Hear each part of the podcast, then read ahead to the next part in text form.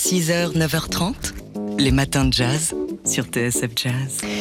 Cet été va ouvrir à Nashville un musée de la musique africaine-américaine. Euh, qui va regrouper donc euh, normalement une cinquantaine de genres musicaux inspirés, créés ou influencés par les, la culture africaine-américaine. Ça va bah, de- de- du gospel, du spiritual au hip-hop euh, en passant par le rhythm and blues ou encore la funk, la soul, etc. Alors, euh, l'idée, c'est de montrer la musique avec un petit peu plus, pour le moment, de, de ce qui est prévu, de 1400 objets, euh, dont euh, des vêtements. On pourra notamment voir des costumes de Nat King Cole pour les Mais, amateurs. mais le musée fait aussi appel à des artistes visuels pour euh, bah, exposer la musique ou du moins exposer des œuvres d'artistes plastiques autour de cette musique africaine-américaine. On sait déjà que la première exposition sera consacrée à un groupe local, le Fisk Jubilee Singers, des pionniers du spiritual, un groupe né euh, à Nashville, euh, Tennessee, donc euh, en 1871 après la guerre de sécession et qui a été un des premiers groupes euh, véritablement constitués d'Africains américains et qui a fait des tournées jusqu'en Europe pour chanter des Negro Spiritual. Le nouveau musée de la musique africaine-américaine va ouvrir donc cet été. Ce sera à Nashville. 6h, 9h30, les matins de jazz. Laure Alberne, Mathieu Baudou.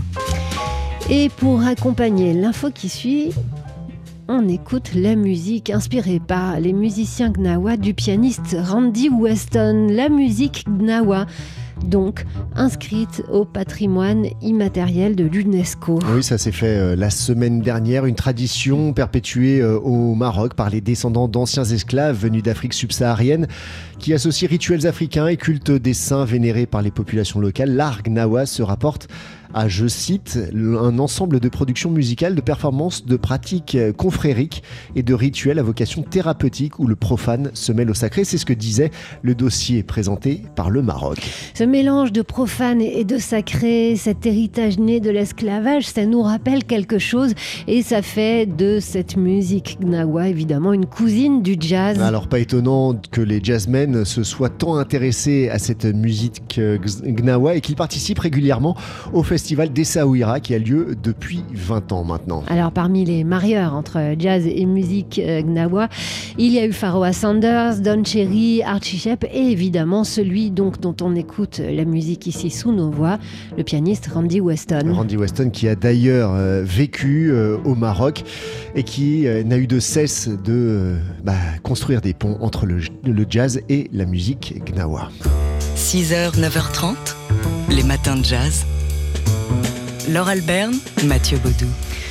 Une icône, s'il en fut une, c'était bien elle, elle euh, qui a incarné une certaine idée du cinéma français, son regard souvent filmé face caméra qui vous transperce l'âme, sa voix qui s'imprègne à jamais dans votre oreille.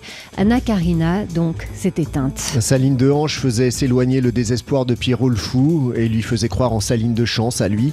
Anna Karina, c'est donc euh, sept films avec euh, Jean-Luc Godard, son mari à l'époque, de vivre sa vie à Alphaville en passant par Bande à part et puis le petit soldat aussi, Anna Karina, qui est aussi tournée, hein, on l'oublie souvent avec euh, Rivette, Visconti ou encore euh, Fassbinder. Elle a chanté aussi, chanté les mots de Gainsbourg, sous le soleil exactement. Nous voilà désœuvrés. Qu'est-ce qu'on peut faire? Je sais plus quoi faire. 6h, 9h30, les matins de jazz. Laure Alberne, Mathieu Baudou.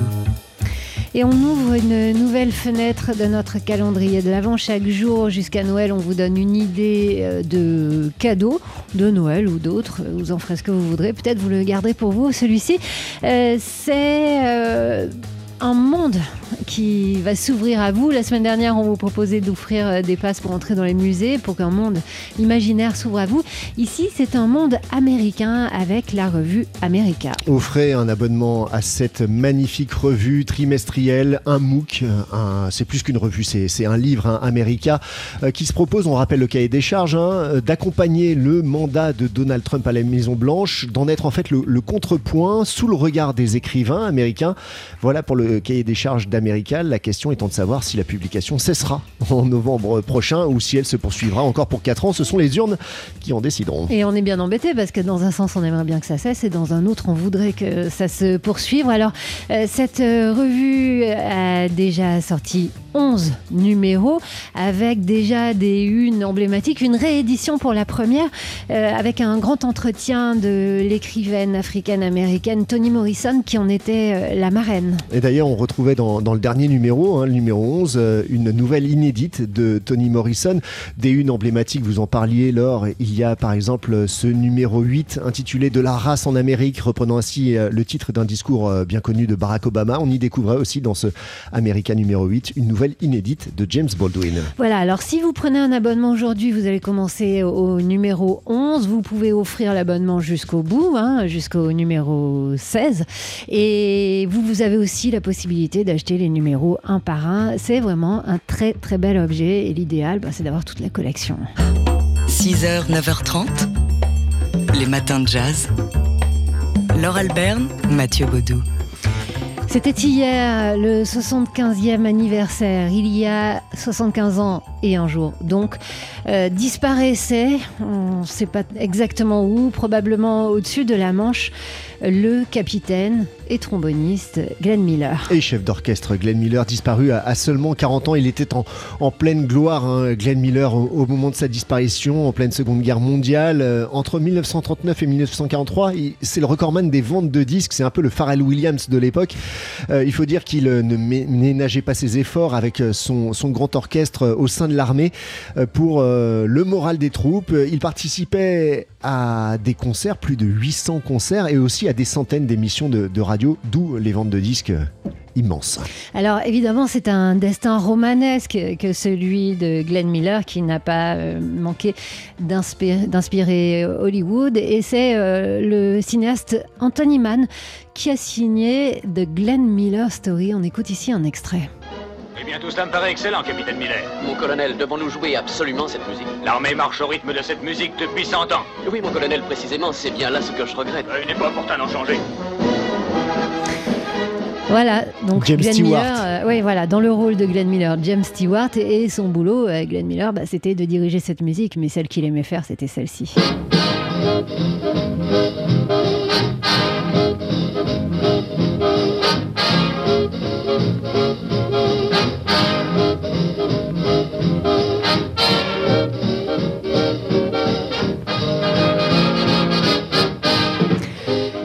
The Mood, bien sûr, l'un des nombreux tubes de l'orchestre de Glenn Miller. hein. Moonlight Serenade aussi, Tuxedo Junction euh, ou encore Chattanooga Choo Choo. Bon, pff, il y en a des, des centaines comme ça. Voilà, c'est le son de l'époque. Alors il y a un orchestre qui tourne toujours, qui s'appelle euh, le, le Glenn Miller Le euh, Big Band. Big Band, et qui joue euh, donc cette musique mémorielle.